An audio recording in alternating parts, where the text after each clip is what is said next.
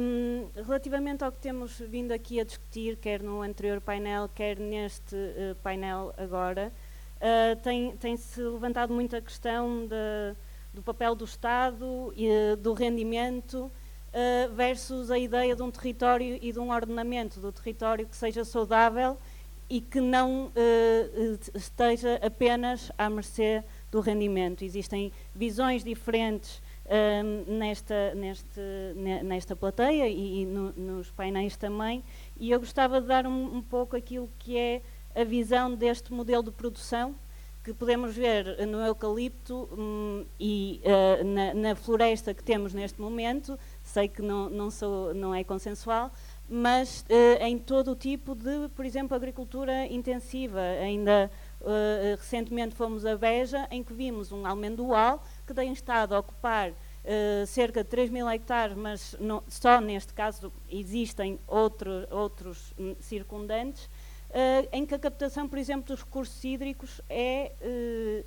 exponencial e, e que o próprio solo vai ser utilizado e depois descartado, sendo que nós nem com os benefícios da, da, venda, digamos, dos produtos, porque a maior parte são multinacionais, nem os benefícios da venda desses produtos conseguimos garantir como rendimento, já que queremos o rendimento, para, uh, para Portugal.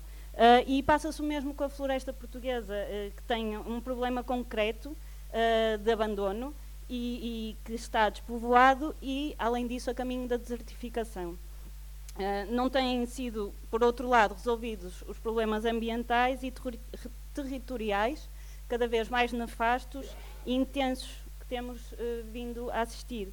A par com as alterações climáticas deste modelo de produção, que expliquei mais concretamente com este caso de Beja, para não ir para os eucaliptos, mas que acontece também nos eucaliptos, uh, eh, propaga-se indiscriminadamente e é socialmente, territorialmente e ambientalmente um desastre em curso. E eu passo a explicar. Socialmente é um modelo que não precisa de pessoas para sobreviver quando temos tudo plantado em massa e com sistemas bastante uh, tecnológicos, uh, não, a, a, necessidade de pessoas não está presente. Ou seja, a ideia de criação de emprego é uma falácia. Quanto mais território arder, mais a produção pode alastrar, também uh, já aqui foi dito, e mais áreas do terreno ficam abandonadas e disponíveis. Quanto menor emprego faculta, mais intensamente o, o, território fica abandonado. Voltamos à questão do ciclo do abandono e como é que o fogo e este tipo de utilização do território consegue uh, uh, propagar ainda mais esta, esta intensificação da desertificação. Uh, só alguns números, que é, em 2012, dos 78 mil empregos que a floresta facultava, o setor da pasta e celulose empregava apenas 10.600 pessoas, direta e indiretamente apenas 2.900 era emprego direto, e isto são números da CELPA. Isto no setor que maior área florestal ocupa, uh, parece-me uh, visível a diferença entre os 78 mil e os 10 mil e a questão do emprego que aqui se coloca. Uh, quanto mais abandonado, mais a invasão se propaga e o lucro se concentra nestas empresas. É um modelo simples, esta produção e extração intensiva nunca poderão ir a par com mudanças socialmente significativas e benéficas. A expansão do eucalipto desde meados de 80 implicou uma reestruturação de emprego na floresta, com perda de emprego significativo, principalmente em outros setores, como o mobiliário e a madeira. E acresce que a aposta de crescimento foi feita na espécie que implica menor criação de emprego por hectare, o eucalipto. Uh, ainda dizer que entre 2004 e 2012 o emprego na floresta recuou de 109 mil postos de trabalho uh, para 78 mil, como referido anteriormente. E que o PIB e a importância relativa no PIB desta fileira uh, do setor florestal decresceu entre 2000 e 2010 de 3% para cerca de 1,8%. Ora, seguindo este raciocínio, não é difícil perceber as implicações que esta alteração social implicou no território. O decréscimo acentuado da capacidade empregadora da fileira da floresta, a par com as políticas de austeridade, a imigração, a migração, uh, crescentes, são potenciadas por um tipo de produção que não precisa de fixação de habitantes para sobreviver e expandir. As monoculturas intensivas são mobilizadoras de grandes recursos de água e solo e devoram largas, largas extensões de terreno sem qualquer contrapartida no crescimento do emprego e na fixação de povoações no interior, depauperam os recursos e afastam as pessoas que, não tendo garantia de serviços públicos e rendimento, se mobilizam para outras zonas do país ou outros países, como vimos durante o anterior governo. A aposta numa fileira florestal focada no eucalipto vem acentuar este despovoamento. Grandes áreas de produção intensiva, largamente garantidas por poucos recursos humanos e muitos recursos naturais, depauperam socialmente e ambientalmente ainda mais o interior. O chamado deserto verde é um nome comum para, aqui, para os eucaliptais, altera os ritmos da floresta, que são muito mais intensos e desgastantes psicologicamente. E é por isso que não se consegue fazer face por exemplo, a nível económico, como o Vitor Louro referia, mas este crescimento também temos eh, rápido e exponencial, temos que eh, questionar se faz sentido para o ordenamento do território que queremos e para a, a, a floresta que queremos. Um, é, é, esta monocultura da celulose implica também perdas em setores como, fileira, como outras fileiras do mobiliário e madeiras, se vê obrigado a importar matéria-prima por falta de produção nacional de outras espécies, de forma a fazer face a todas as necessidades. E há aqui uh, uh, outras perdas que não são contabilizadas diretamente e que se calhar deveriam estar dentro daquilo que são as nossas análises. Uh, também aqui perdemos emprego e diversidade, aumentamos as importações e, e não, não, não, me parece que, se, que, que a coisa vá parar por aqui porque a indústria da, da celulose está sobredimensionada para a capacidade de eucaliptos que, que temos no país, ou seja, uh, parece querer crescer ainda mais e querer expandir-se ainda mais a nível do terreno.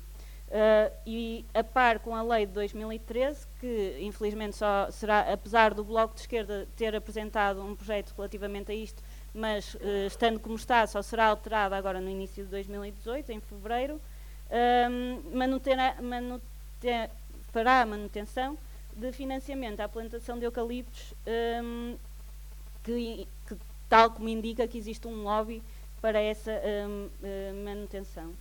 Um, ou seja, a, a, fileira do eucalipto, tal como é uh, apresentada, uh, apresenta-se como um monopólio, não só da matéria-prima, que é a floresta, e que a tenha ordenado a seu belo prazer e dando uh, combustão para que se continue a alargar, como é um monopólio sobre a terra, a água e um monopólio ideológico que bem serve a ideia de que não há alternativa.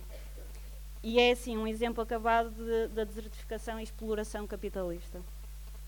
E agora chega à questão ambiental, uh, em que já foi aqui referido que esta é uma espécie invasora.